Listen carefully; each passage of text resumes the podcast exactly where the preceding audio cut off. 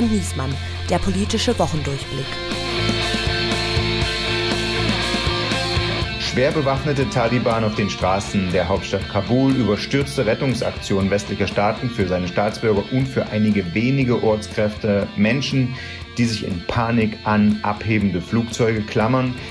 Die Bilder, die uns diese Woche aus Afghanistan erreicht haben, markieren ein historisches Debakel für den Westen und auch und gerade für Deutschland und die Bundeswehr. Und das nur fünf Wochen vor der Bundestagswahl. Und damit hallo und herzlich willkommen zum politischen Wochenrückblick des Redaktionsnetzwerks Deutschland. Mein Name ist Steven Geier und wie immer an meiner Seite mein Kollege im Berliner Hauptstadtbüro des RND, Andreas Niesmann. Wir haben eine Frau eingeladen, die eine der renommiertesten Journalistinnen für Berichterstattung aus dem Ausland ist. Sie kommt aus München, ist Islamwissenschaftlerin, hat viele Jahre das ARD-Studio in Teheran geleitet. Ihre Reportagen und Recherchen haben sie bekannt gemacht. Das Medium-Magazin hat sie im vorigen Jahr als beste Politikjournalistin des Jahres ausgezeichnet. Unter dem Titel Zwischen den Welten hat sie gerade ein wunderbares Buch über den Iran veröffentlicht. Wir begrüßen und freuen uns sehr, dass sie sich die Zeit heute nimmt, die Moderatorin des ARD Weltspiegels, Natalia Amiri. Hallo, guten Tag. Und zu dritt sortieren wir diese chaotische, aber historische Woche nach den folgenden Themen. Nichts mehr gut in Afghanistan. Was droht dem Land unter den Taliban? Ich möchte Sie noch daran erinnern, dass wir allen vergeben werden. Denn nur so können wir Frieden und Stabilität zurückgewinnen. Jeder und jedem, die gegen uns waren, werden wir verzeihen. NATO-Erfahrung am Hindukusch. Woran ist die westliche Militärallianz gescheitert? Ich stehe voll und ganz hinter meiner Entscheidung. Nach 20 Jahren musste ich jetzt bitter lernen, dass es nie einen guten Zeitpunkt gibt, US-Truppen abzuziehen. Und Themenwechsel, wie das Chaos in Kabul den deutschen Wahlkampf durcheinanderwirbelt. 2015 darf sich nicht wiederholen. Wir haben unsere Lektion gelernt. 2015 darf sich nicht wiederholen. 2015 darf sich nicht wiederholen. Frau Amiri, Sie haben ja diese Woche nahezu live und fast rund um die Uhr verfolgt, was in Kabul und in Afghanistan vor sich gegangen ist. Sie haben Kontakt zu Ortskräften, zu Menschenrechtlerinnen, die äh, fliehen mussten und Sie berichten auch für den aktuellen Weltspiegel darüber. Kurz zusammengefasst, am Ende dieser Woche die Taliban haben das Land ja weitgehend kampflos eingenommen. Wie dramatisch ist denn jetzt die, die Lage im Land jetzt rückblickend nach einer Woche? Ist es nicht ganz so schlimm gekommen, wie wir am Sonntag und Montag noch dachten? Ehrlich gesagt ist es äh, meiner Meinung nach noch viel schlimmer gekommen, als wir uns jemals ausgemalt haben. Also ähm, für mein Empfinden ähm, ging die Machtübernahme in einer Blitzmachtübernahme ähm, über die Bühne ähm, und die ganze Welt war davon überrascht. Ähm, sie waren teilweise überrascht, aber auch, ähm, muss ich gleich in der ersten Antwort sagen, ähm, kritisierend null darauf vorbereitet. Ähm, das hätte man sich vorher überlegen können, Szenarien durchspielen können. Jetzt stehen wir vor einem Riesenchaos, vor einer Tragödie, vor einer Katastrophe. Das, was mir jetzt berichtet wird aus Afghanistan, ist dramatisch. Die Taliban gehen jetzt schon von Tür zu Tür und ähm, machen kurzen Prozess mit gerade Frauen, die in der Öffentlichkeit standen. Und ich möchte mir nicht ausmalen, wenn dann alle internationalen Kräfte draußen sind, abgezogen sind, was dann passiert mit den Menschen, die ihrem Schicksal komplett selbst überlassen wurden. Sie glauben also dieses Moderate, was man an den Taliban oder wie die Taliban sich gerade geben, ne, vor allen Dingen die Menschen, die dort irgendwie die Öffentlichkeitsarbeit machen, das ist am Ende alles geheuchelt, vorgespielt und das wahre Gesicht, was wir ja eigentlich auch schon kennen aus, den, aus der Vergangenheit, werden wir früher oder später wieder genauso sehen. Ja, ich bin ähm, im Moment davon überzeugt, dass sie keine andere Politik ähm, und keine andere Lebensführung den Menschen ähm, aufoktroyieren ähm, als in den 90er Jahren. Ähm, da, sie haben vielleicht in Social Media und in der Kommunikation dazugelernt und wissen, was der Westen hören möchte. Und man hat es ja auch in der Pressekonferenz ähm, von ähm, Sabiollah gehört, ähm, der meinte, Sabiollah Mujahid, der meinte, ähm, dass Frauen ja ähm, ihre Rechte behalten können, wenn sie ähm, innerhalb der Rechte der Scharia wären. Und wenn wir wissen, was die Scharia ist und was die Scharia für Frauen vorgesehen hat, dann ist es nicht etwas, ähm, was wir mit demokratischen Rechten und mit Menschenrechten verbinden. Und ähm, ich mhm. kenne diese Situation aus dem Iran. Im Iran wurde genau von ähm, Islamisten 1979 die Macht übernommen und man dachte zunächst, ähm, das wird nicht so schlimm und ähm, heute nach 42 Jahren im Iran bereut man die Revolution und ist natürlich schon viel weiter als jetzt an dem Punkt in Afghanistan, aber ähm, die Frauen in Afghanistan fürchten um ihr Leben und zu Recht. Das ist ja der, der, Vergleich, der mir auch eingefallen ist. Da war eine Gesellschaft ja schon ziemlich modern, also eigentlich sogar schon äh, sehr modern, halt äh, autokratisch bis diktatorisch geführt, aber und fällt dann zurück ähm, in so eine, ja, in so eine Vergangenheitsform äh, auch der, der, des Umgangs miteinander und der Unterdrückung. Ähm, ist das jetzt, Afghanistan hat jetzt nun diese 20 Jahre, sich zu berappeln und demokratisch und ähm, Infrastruktur und sowas aufzubauen. Ist das trotzdem vergleichbar? Gibt es da jetzt eine Generation, für die das also ein Kulturschock ist? Sicher, sicher. Es gibt ähm, sehr, sehr viele ähm, Frauen, ähm, die inzwischen ähm, jahrelang ähm, zur Schule gegangen sind, die gut ausgebildet sind, die Positionen in ähm, in der Öffentlichkeit haben, Führungspositionen haben. Ich habe selber ähm, eine der drei Personen, die ähm, es jetzt geschafft hat nach Italien, ist Restaurantbesitzerin, Feministin. Sie ist eine moderne Frau, die ohne Kopftuch in der Öffentlichkeit erschienen ist. Gerade Frauen, die in Erscheinung treten in der Öffentlichkeit, wie TV-Moderatorinnen und so weiter, die sind jetzt natürlich im Fokus dieser Taliban und die werden zurück ins Mittelalter katapultiert. Das ist dramatisch für diese Frauen. Und ähm, alleine, wenn man sich die Entwicklung innerhalb dieser Woche jetzt ansieht, ähm, wurde mir schon berichtet, dass man kaum noch eine Frau sieht auf der Straße, ähm, dass die Frauen, also gerade die Sahar, die jetzt in Rom angekommen ist, sagte mir, Nathalie,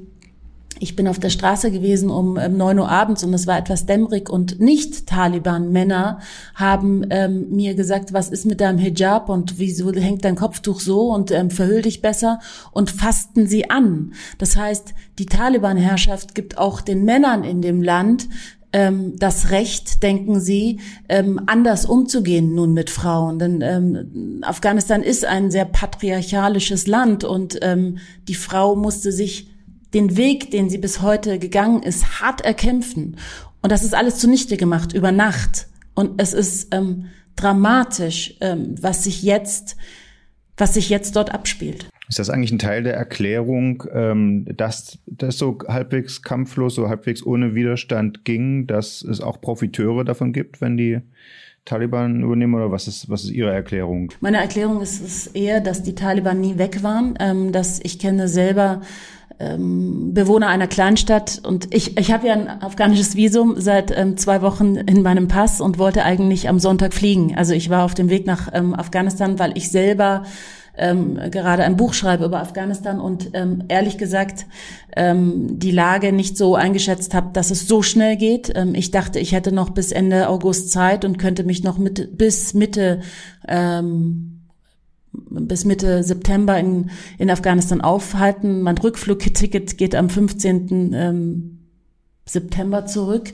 Und ähm, ich denke, dass ich, und ich wollte in diese Kleinstadt gehen, denn mir wurde ähm, berichtet ähm, von einem ähm, Bekannten, der sagte, du, wir haben jeden Monat unsere Abgaben an die Taliban, die zehn Kilometer weit weg äh, vor den Toren der Kleinstadt sich aufgebaut hatten, ihnen gegeben, weil wir nie sicher waren, dass der Sicherheitsapparat, dass das Militär und die afghanische Polizei uns schützt, weil das alles ein Kartenhaus war, das mhm. zusammenfällt. Und sie wussten es, die Bevölkerung wusste es, dass eines Tages, wenn die Alliierten weg sind, dieses Kartenhaus zusammenfällt, weil das waren sehr, sehr viele gekaufte Positionen und die Regierung war korrupt bis ohnehin, die haben bis oben hin, die werden, die haben, man weiß, dass in Dubai ganze Penthäuser voll von afghanischen ähm, Familien rund um die Ghani und Kasai-Familie sind. Die haben das Geld rausgebracht. Gerade Ghani soll jetzt mit Hubschrauber voll von Geld rausgeflogen sein.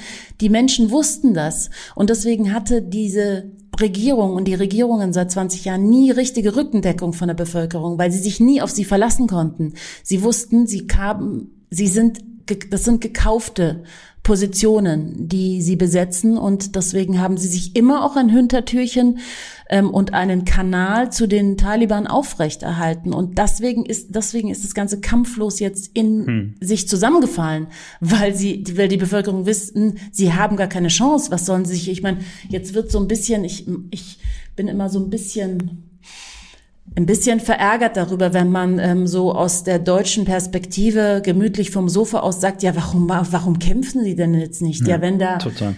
wild gewordene, bärtige, wirklich ähm, intellektuell minder bemittelte Menschen auf dich zukommen, die aber Waffen in der Hand haben, und zwar europäische Waffen, weil wir haben ja großartig ausgestattet das, das, Armee, das afghanische Heer und die tragen jetzt diese Waffen. Ich sehe schon zig Bildern mit, mit, mit, mit deutschen, österreichischen Waffen im Internet kursieren, die in den Händen der Taliban jetzt gelangt sind. Ja, was will man denn dann machen, wenn die ja. auf einen zukommen und einen bedrohen? Es gibt jetzt eine, eine, ähm, eine ich habe eine Geschichte von einer Kollegin gehört, einer Korrespondentin von CNN, die mir erzählt hat, ähm, eine Frau im, auf dem Land mit drei Kindern bei ihnen klingelten oder klopften dreimal die Taliban an und beim dritten Mal öffnete sie, weil sie so Angst hatte und die so einen Terror vor der Tür gemacht haben.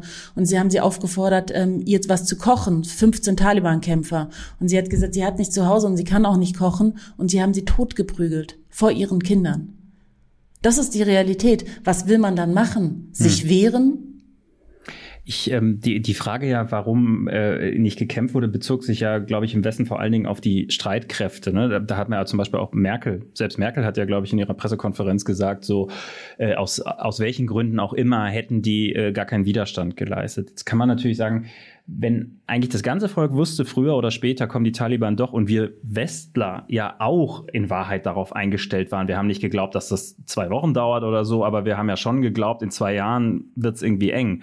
Ähm, dann ist es ja eigentlich aus Sicht eines einfachen Soldaten auch geradezu logisch zu sagen, warum soll ich jetzt eigentlich äh, gegen das Unvermeidliche kämpfen? Also ich halte das fast für eine wirtschaftliche, also so Homo economicus mäßig für eine total rationale Entscheidung zu sagen, äh, nee, ich weiß nicht, wie, wie, wie, wie Sie das einschätzen oder wie die Leute das dort einschätzen. Also fühlen die sich von ihrer Armee verraten oder ist es eher so ein Fatalismus, dass man sagt, na, war eh klar? Also sie fühlen sich natürlich von ihrer Armee verraten, sie fühlen sich aber auch vom Westen verraten. Ich meine, äh, dieser Abzug war eine Hauruck-Aktion. Also es war ja quasi ein Wettrennen, wer ist als erstes draußen.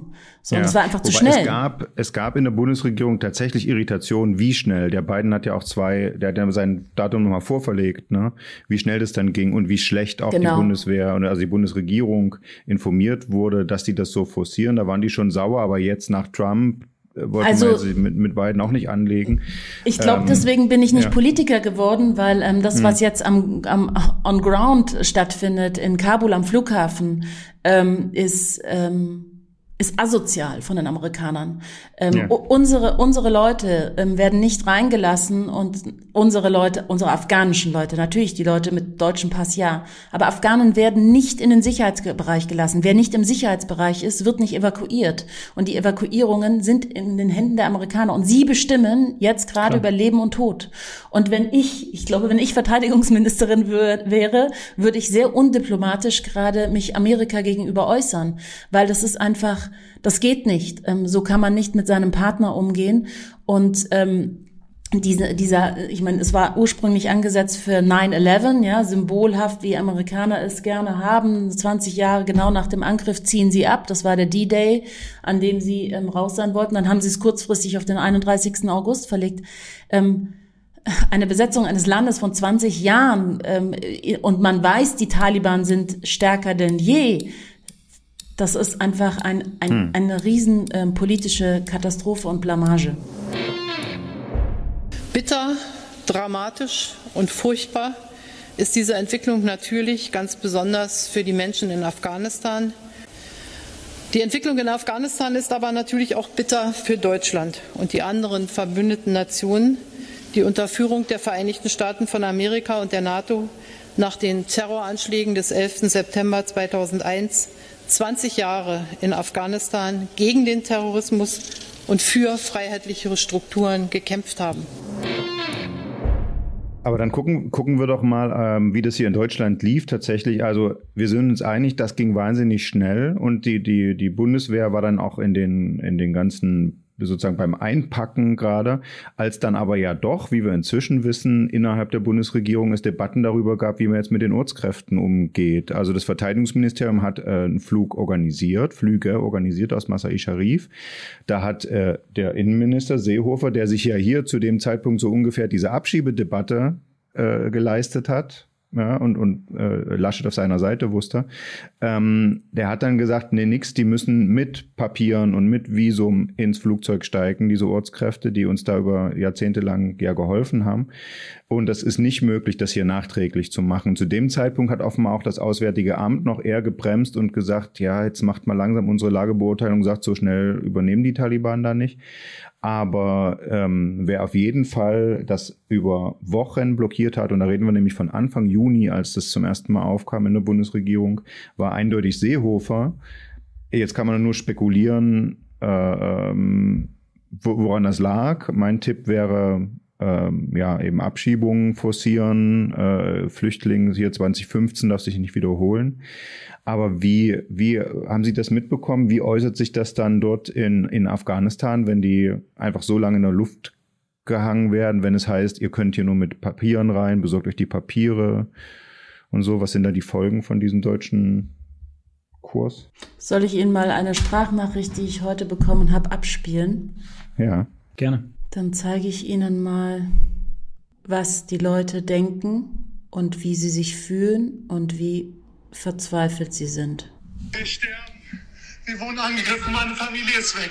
Meine Schwestern sind weg. Wieso haben Sie uns diesen Tipp gegeben? Wir wollten weg. Helfen Sie uns. Wir können nicht mehr durchhalten. Meine Familie ist weg. Wir waren zusammen, die sind alle weg. Meine kleine Schwester ist 14. Sie ist weg. Was? Ich vertraue Ihnen nicht mehr. Es tut mir leid, aber es geht nicht. Auf Wiederhören. Wir können. Das ist, ähm, ja, also man weiß nicht, was man sagen soll. Ja. Und ich bekomme gerade ähm, pro Tag, ich weiß nicht wie viele solche Nachrichten. Ähm, ich spreche ähm, Persisch, also Farsi und Dari und ähm, das sind nur verzweifelte Menschen, die, die, die weinen und die nicht wissen, was sie machen sollen und die uns vertraut haben. Man wundert sich ja einfach auch, dass wenn, also Klar, der Abzug ging schnell. Die Amerikaner haben ähm, uns äh, Deutsche und alle ihre Partner da ja sehr vor vollendete Tatsachen am Ende gestellt und am Ende sah sich, glaube ich, kein Land imstande, ohne die USA drin zu bleiben. Ähm, man wundert sich dann aber schon, wie generalstabsmäßig die Bundeswehr ihren Abzug dann irgendwie hinbekommen hat. Da gab es ja auch die Anekdoten, dass man es noch hingekriegt hat, äh, äh, die Bierfässer und Spirituosen und weiß ich nicht was alles auszufliegen und Sachen zu verkaufen und so. Also alles, was an ähm, Gegenständen, an Waren und äh, irgendwie Ausrüstungszeug da war, das hat man irgendwie alles äh, sehr generalstabsmäßig rausgeflogen. Nur an die Menschen hat irgendwie niemand gedacht. Das ist ja das Verrückte. Und eigentlich würde man ja vermuten, dass man damit mal anfängt. Ich würde sogar sagen, im Gegenteil, die, die am sehenden Auges, dass jetzt äh, diese äh, Situation, die wir da gerade gehört haben, sehenden Auges in Kauf genommen. Die haben gesagt, nein, die müssen vorher mit den Papieren kommen äh, und dann haben die Bundeswehrsoldaten, die dann dem Auswärtigen Amt helfen, solche Papiere auszustellen, gesagt, ja, wir sind aber gerade mit Packen beschäftigt. Ich meine, das klingt wirklich wie ein schlechter Witz, aber so ist es gewesen. Wir können die nicht ausstellen. Und also ich sag, Seehofer hat genau das sehenden Auges in Kauf genommen, was wir gerade gehört haben. Es zirkuliert gerade im Internet ein sehr zynischer Witz. Ähm, da heißt es, afghanische Ortskräfte verkleiden sich als Bier, um von Deutschland gerettet zu werden. Ja. Ähm, das ist bitter. Das ist bitter und ähm, wir haben Wahlkampf. Und wir haben immer noch die AfD, vor der man Angst hat und man will immer noch keine Flüchtlinge haben.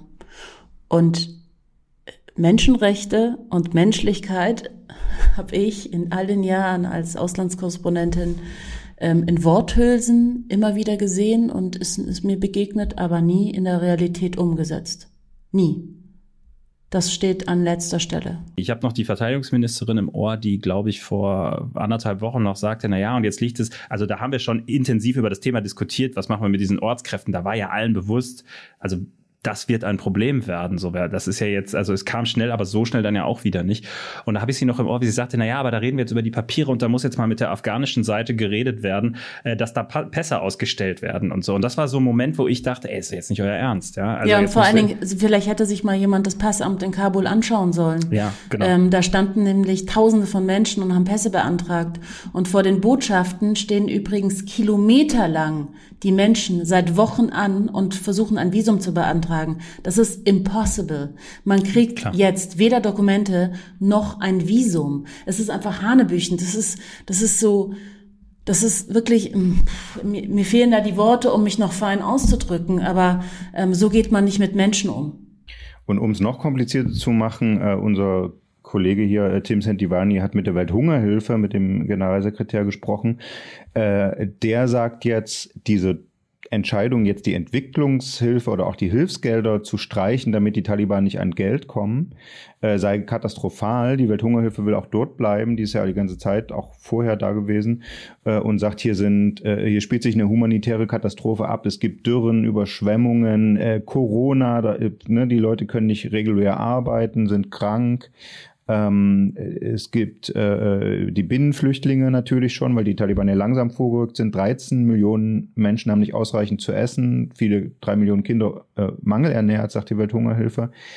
Es ist natürlich ein Dilemma, jetzt da Geld hinzuüberweisen und die Taliban irgendwie zu bitten äh, oder, oder selbst wenn man die Welthungerhilfe irgendwie zukommen lässt, das Risiko, dass es denen dann abgenommen wird.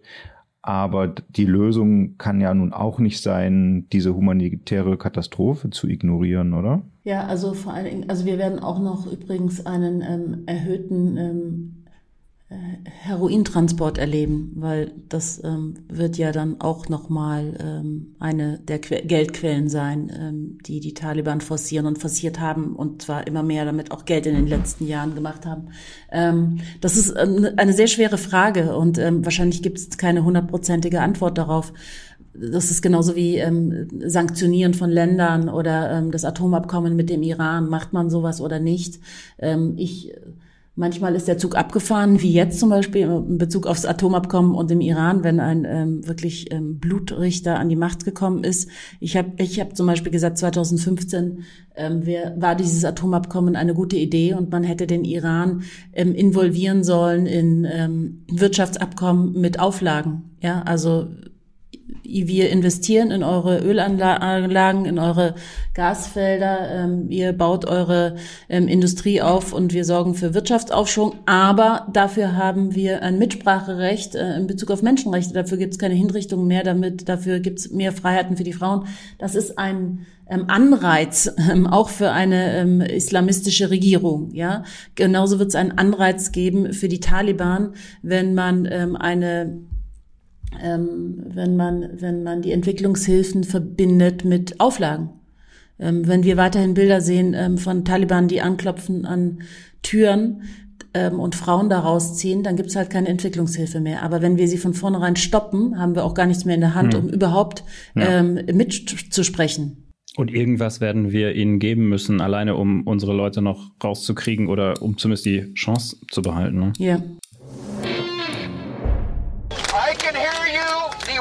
World hears you, and the people who knock these buildings down will hear all of us soon. Dann äh, noch ein, einen Schritt weiter zurücktreten. Wir haben jetzt schon äh, über die USA und das, das war eine NATO-Mission, der, der erste Bündnisfall der NATO nach dem 11. September 2001. Das war zumindest das, was zuerst gesagt wurde, Antiterror-Einsatz, Bin Laden holen, äh, Taliban, die Terroristen verstecken, äh, entmachten. Aber das war ja relativ schnell erledigt. Also Obsolet. Bin Laden nicht, der hatte sich nach Pakistan abgesetzt, aber sehr schnell. Ich war da gerade in Amerika ähm, und äh, als als die da einmarschiert sind, als dann damals die Amerikaner Kabul eingenommen haben und äh, man sah diese mit Musik unterlegten äh, Bilder voller Pathos von Frauen, die die Kopftücher äh, äh von, vom, vom Kopf nehmen und jubeln, die Amerikaner bejubeln und so. Das mochte das Publikum da. Es war, glaube ich, auch gerade zu Thanksgiving, also ohnehin so ein bisschen Familienfeststimmung und so. Äh, das heißt, diese Erzählung, ist das nicht Nation Building, was wir hier machen? Wir kamen, um die Terroristen äh, zu schlagen und wir bleiben, um hier eine Demokratie draus zu machen. Ähm, das ging ja dann sehr schnell. War das, also was war eigentlich der Fehler? War der Fehler überhaupt reinzugehen? War der Fehler, diese Hybris, ein Land umbauen zu können? War die Mission von Anfang an zum, zum Scheitern verurteilt? Naja, also man hat sich ja getroffen und hat sich überlegt, so, wir machen jetzt ähm, aus dem Westen heraus ein Land, ähm, das Demokratie nicht kennt oder weitestgehend nicht kennt, ähm, einen demokratischen Staat. Und ähm, dann bespricht man das aus der Ferne und ähm, dann hat man Geld dafür zur Verfügung gestellt, enorm Geld. Ähm, ich kenne es aus verschiedenen Institutionen, dass der größte Stress der Institutionen der war, das Geld am Ende des Monats für Afghanistan auszugeben. Das war richtig Stress. Das Problem ist, dass so ein Land nicht von heute auf morgen zur Demokratie wird. Und man hat dieses, ähm, man hat, man hat sich getroffen mit Menschen, die ähm, demokratisch gedacht haben, die im Ausland studiert haben und die aber auch wussten, wussten wie Kasai und Co., ähm, wie sie mit dem Westen umgehen müssen, damit sie sehr, sehr viel Geld bekommen. Und der Westen hat sich zurückgelehnt und haben gesagt, ah super, wir haben da Partner, die verstehen uns, was wir wollen. Und eigentlich wurden sie ausgenutzt. Hm. Der Westen, aber ich muss auch sagen, dumm wie er ist in seiner Naivität, zu glauben, dass das von heute auf morgen passiert. Und Afghanistan war einfach alles andere als ein Rechtsstaat, ja, ähm, mit einem europäischen Wertesystem. Und das funktioniert nun mal nicht, wenn man dann ein Parallelsystem, das immer weiter bestanden hat, und zwar die Taliban-Herrschaft, die einfach sich nur versteckt hatten und um die Ecke waren, ähm, ignoriert und sich blenden lässt von den Gesprächspartnern auf der politischen Ebene. Was wäre denn die, wenn man, ich meine, im Nachhinein ist man immer schlauer, das ist ja eh klar, aber ähm, die Frage stellt sich ja schon, was die Alternative gewesen wäre oder wie man es besser hätte anstellen können. Klar, da gibt's jetzt die Leute, die sagen, nicht reingehen, ne? man hätte nie reingehen dürfen oder halt nur äh, das Al-Qaida-Problem lösen und dann schnell wieder abhauen oder so.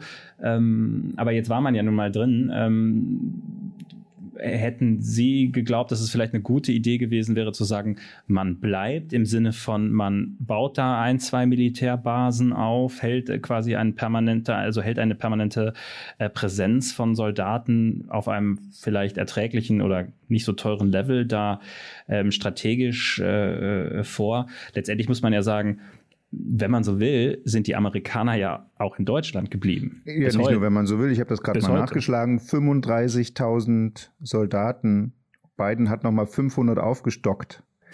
Äh, 35.000 Soldaten in Deutschland. Hätte man nicht wirklich 2.000 in Afghanistan lassen können, um einfach eine gewisse Autorität noch zu haben? Darum haben die afghanische ähm, Frauenrechtlerinnen und Aktivisten ähm, uns händeringend gebeten und ähm, sie wussten, dass es zusammenfallen wird wie ein Kartenhaus. Und ähm, man hätte das Land mehr verstehen müssen, ähm, wie dieses Land tickt, wie es funktioniert. Und die Menschen auf dem Land ähm, haben einfach ein sehr traditionelles islamisches Denken, ein sehr patriarchalisches Denken. Man, man hat das ignoriert. Das ist so ein bisschen wie der arabische Frühling in Ägypten.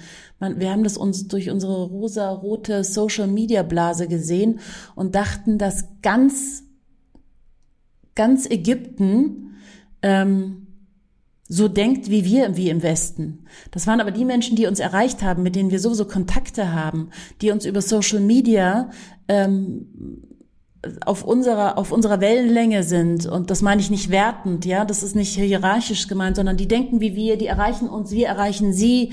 Äh, wir gehen abends einen Drink trinken und ähm, lesen dieselben Bücher und haben dieselben Visionen. Das ist aber nicht die Mehrheit in Ägypten gewesen und das ist auch nicht die Mehrheit in Afghanistan gewesen.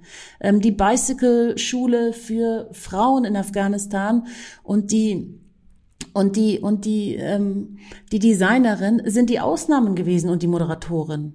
Da gab es ein, ein traditionelles, sehr, sehr enges Leben weiter auf dem Land und das, man hätte mehr das Land verstehen sollen und hätte zum Beispiel mehr auch diese, diese, diese ganzen Hilfsgelder nicht in irgendwie schicke Dinge, die uns im Westen gefallen, stecken sollen, sondern mehr in die Strukturen des ganzen Landes einpflegen, so dass es von innen heraus gesundet, dieses System, und modernisiert wird. Aber nicht von oben aufoktroyieren unsere Ideen der Demokratie. Es gibt auch nichts zu beschönigen. Wir alle, die Bundesregierung, die Nachrichtendienste, die internationale Gemeinschaft, wir haben die Lage falsch eingeschätzt. Ja, das Afghanistan-Desaster hat den Wahlkampf kräftig durcheinandergewirbelt. Wir haben eigentlich in der ganzen Woche über nichts anderes mehr geredet. Alle anderen Themen waren plötzlich zweit- oder auch sogar drittrangig. Und wir fragen uns natürlich, wem nützt es und wem schadet es? Steven, was denkst du? Ja, also der erste Reflex ist natürlich, es ist eigentlich ein guter Moment für eine Kanzlerkandidatin, die so eher vom Volk, Völkerrecht herkommt. Äh, ehrlich gesagt war es ja mehr ein Streit innerhalb der Regierung. Wer hat es nun verpennt? Äh, die Ortskräfte rechtzeitig rauszuholen. Aber was ich am frappierendsten fand, ist, ähm, am Sonntag fällt Kabul und am Montag tagt das CDU-Präsidium und ein Bundesvize nach dem anderen geht rein oder kommt raus und sagt in die Mikros, also eins ist sicher, 2015 darf sich nicht wiederholen und signalisiert damit, äh, keine Angst, lieber Wähler, wir sorgen dafür, dass jetzt nicht wieder Millionen Flüchtlinge nach Deutschland kommen sehr schnell eine sehr, ich sage mal bestenfalls pragmatische Reaktion auf, auf, auf das Drama, was sich dort abspielt. Hast du ein Gefühl dafür, wem schadet jetzt diese Debatte im Wahlkampf? Ne, ich glaube, dass die Union zu früh ist eigentlich mit ihrer Flüchtlingsdebatte. Ich glaube, es ist gerade einfach gar nicht das Thema, sondern das Thema war wirklich, wie lassen wir unsere Ortskräfte da im Stich? Wie kriegen wir die Leute da raus? Da reden wir ja am Ende auch über einen erstmal sehr ähm, überschaubaren, äh, über eine sehr überschaubare Zahl an Menschen. Ich glaube, mein erster Gedanke war so, ah, das könnte jetzt natürlich der SPD, die ja in letzter Zeit so ein bisschen einen Aufwärtstrend hat oder auch ein bisschen mehr einen Aufwärtstrend hat, gefährlich werden, weil der Außenminister natürlich mit drinne hängt. Aber ähm, wir sehen auch, dass der Innenminister, der von der CSU kommt, aus Seehofer und äh, die Verteidigungsministerin von der CDU, Annegret Kamm-Karrenbauer, da auch alle keine gute Figur machen. Ich glaube, am Ende ist bei den Menschen, bleibt gerade so ein Bild äh, hängen, die Regierung versemmelt das schon wieder. Deutschland war nicht vorbereitet. Das ist jetzt irgendwie das dritte Mal, dass man den Eindruck hat, ähm, die Regierung ist mit Krisen überfordert. Wir hatten es bei Flut, wir hatten es bei Corona, ähm, Klima letztendlich auch und jetzt also sogar das vierte Mal. Jetzt haben wir es hier bei den Flüchtlingen, äh, bei Afghanistan auch. Ähm, und ich glaube, das schadet am Ende der Union, weil ähm, als es gut lief, hat man immer haben die Menschen alles der Union gut geschrieben, ähm, auch wenn die SPD es gemacht hatte. Und jetzt läuft es schlecht. Und ähm, selbst wenn SPD-Minister daran beteiligt sind, geht es eher, glaube ich, mit der Union, mit der Kanzlerin nach Hause. Und ich finde es offen gestanden auch fair, weil ähm, sie ist diejenige, die die Ministerien koordinieren muss, wenn das nicht klappt. Und äh, das hat sie mhm. offenkundig nicht gemacht. Was natürlich auffällt, ist, dass wir quasi über Außenpolitik hier in Deutschland dann sehr schnell nur wieder durch die deutsche Brille geredet haben. Die, wer hat die deutschen äh, Ortskräfte, die Helfer im, im Stich gelassen? Welches Ministerium ist schuld? Und was bedeutet das jetzt für uns? Müssen wir dann Flüchtlingsstrom stoppen und so? Das ist schon ein bisschen wie, wie es in den USA ja immer hieß, äh, jede Außenpolitik ist innenpolitisch motiviert. Äh, ja, also so, so werden wir natürlich äh, tatsächlich nie eine, eine, nachhaltige Außenpolitik hinkriegen. Wir ne? schauen immer politisch hin, wenn es zu spät ist. Da fehlt die Expertise ähm, bei vielen. Also ich spreche am liebsten mit den Politikern, die über 80 sind. Ähm, und ich habe das Gefühl, dass sie wirklich einen Durchblick haben. Das ist doch äh, auf jeden Fall ein Appell, Politiker bildet euch mehr zu euren Themen, äh, mit dem wir diese Folge wunderbar beenden können. An alle anderen, die sich einlesen wollen, ein, äh, interessieren für die Welt, möchte ich den Tipp geben, das Buch von Nathalie Amiri zu lesen, Zwischen den Welten. Da geht's um Iran und zwar wirklich Deep Dive äh, und trotzdem gut zu lesen. Und wir bedanken uns vielmals für die Zeit mitten in diesem äh, Trubel, dass ihr dabei gewesen sind. Sehr gerne. Und wünschen viel Erfolg äh, mit der aktuellen Sendung, mit dem Buch und dabei die Nerven zu bewahren. Ja, jetzt am Weltspiegel, äh, äh, am, am, Sonntag Weltspiegel ähm, kommt ein langer Bericht über das Protokoll einer Flucht von der Frau, die heute in Rom gelandet ist. Und das ist, wenn man das ähm, gesehen hat, dann weiß man, was diese Menschen durchmachen. Alle Super. einschalten. ARD Weltspiegel 1920 am Sonntag. einschalten und uns abonnieren und wir sagen vielen Dank, tschüss und bis zum nächsten Mal. Ciao. Tschüss. Tschüss.